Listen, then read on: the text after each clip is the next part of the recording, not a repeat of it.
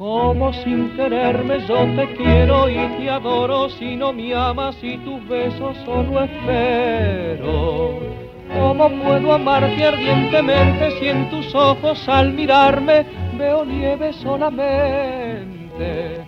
Como tu desprecio si desvío, digo que son locos desvaríos. ¿Cómo puede ser que no quiera ver?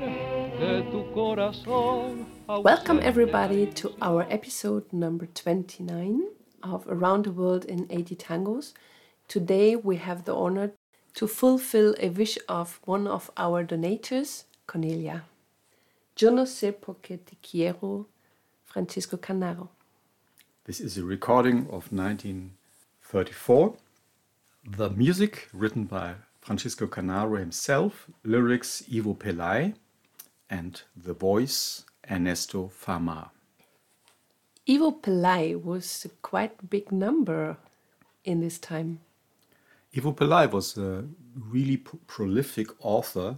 He started to write theater pieces in 1911, La Mala Vida, The Bad Life, or The Hard Life.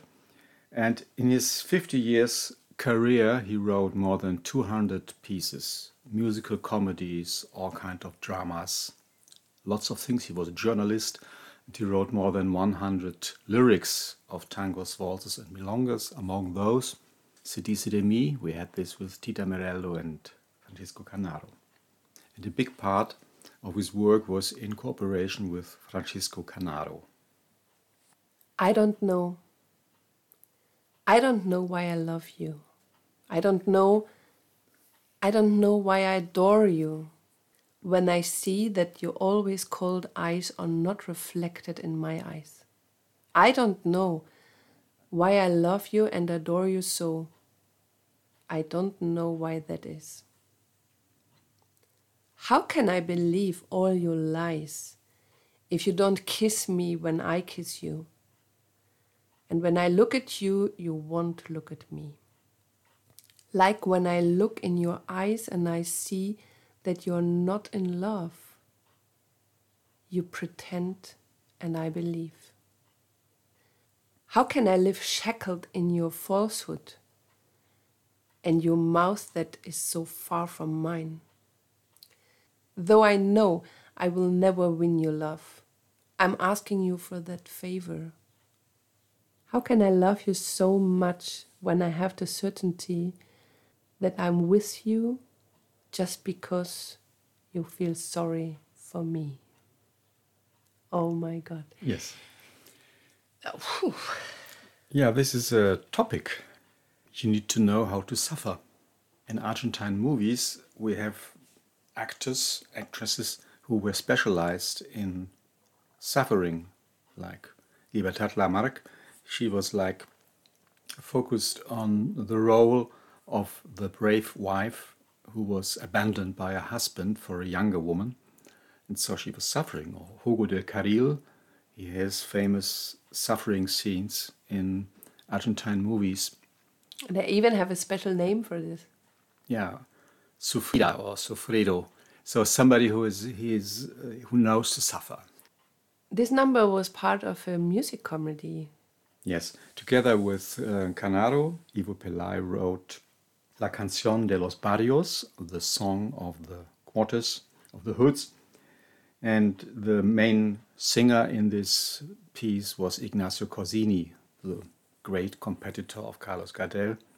And uh, normally, um, Canaro used to publish the song beforehand on the radio or on record to let the audience get acquainted with the lyric. So, in this case, some weeks before the piece was premiered in the Teatro Sarmiento in Buenos Aires, they published this song, sung by Ernesto Fama, and some weeks later he also recorded it with Ignacio Corsini. Ernesto Fama. Ernesto Fama, a well known singer from the 20s and 40s, he toured with Fresedo to Europe. He sang with Orquesta Típica Victor. He was with Juan Canaro, the brother of Francisco and Canaro himself. In 1930 and 31, he stayed with the sexteto Carlos Di Sarli. But the biggest success he had with uh, Francisco Canaro, right? Definitely. Let's have some words uh, to Canaro. We already talked a lot about Canaro in the previous episode, but few words to Canaro. Yeah, he was a, a true pioneer of the genre. I recall his stories of his early times when he performed with a trio in Los Ranchos, close to Buenos Aires, together with a guitar player named Rodolfo Duclos, who later became the bass player of Ronda Rienzo. And they played in places where the audience was rough, so to speak. And uh, there were always somebody at the entrance, a policeman. And uh, people who wanted to enter the milonga, they had to leave their guns and knives and whatever they had. And if they were too drunk, they also were not allowed to get in. But before we come to this story, Canaro also recorded a lot of other stuff than uh, tango, milonga, and waltz. Yes, he had a big heart musically, so he recorded nearly 4,000 numbers, although in his autobiography, Mis bodas de oro con el tango, My Golden Marriage, 50 Years with Tango, um, he claimed of having recorded nearly 8,000 numbers, but I think this is a miscount. I don't believe it. And so, for example, in 1926 27, he had a so called jazz band, and they recorded mainly foxtrots, pasodobles, maxixes. So he was a commercial guy. He was always looking for things that sold or might sell. And he was one of the richest guy in this time. In Yes, he was quite successful. The only exception was his engagement in, in movies, where he had losses, but the rest he, he really had a good hand and made a lot of money. So rich as Canaro, or richer than Canaro, was a saying in Argentina. Okay, and now the last story for today. Yes, when they played in Los Ranchos, they played on a palco. Palco is a, like a platform above, and uh, later the, the background of the platform had a had a round form like a shell, so that the the sound would really be, be addressed to the audience. And uh, this palco was above the entrance of the bar, and then there was a shooting while there were, were the musicians on the palco.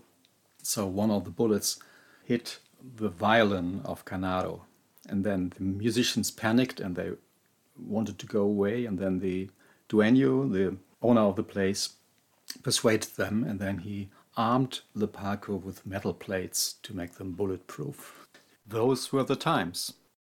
With this little story of Francisco Canaro, we say goodbye from episode number 29, Around the World in 80 Tangos. Today we have Yo no sé por qué te quiero, and we fulfill a wish of Cornelia. And if you want that we will have a little traveling through a song that you love, you can donate something to us and then write us your wish and we will fulfill.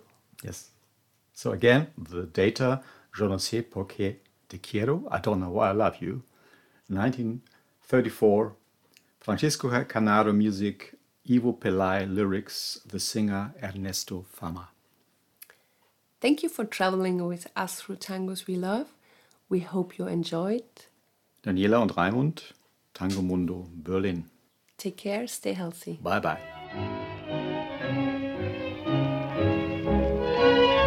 Thank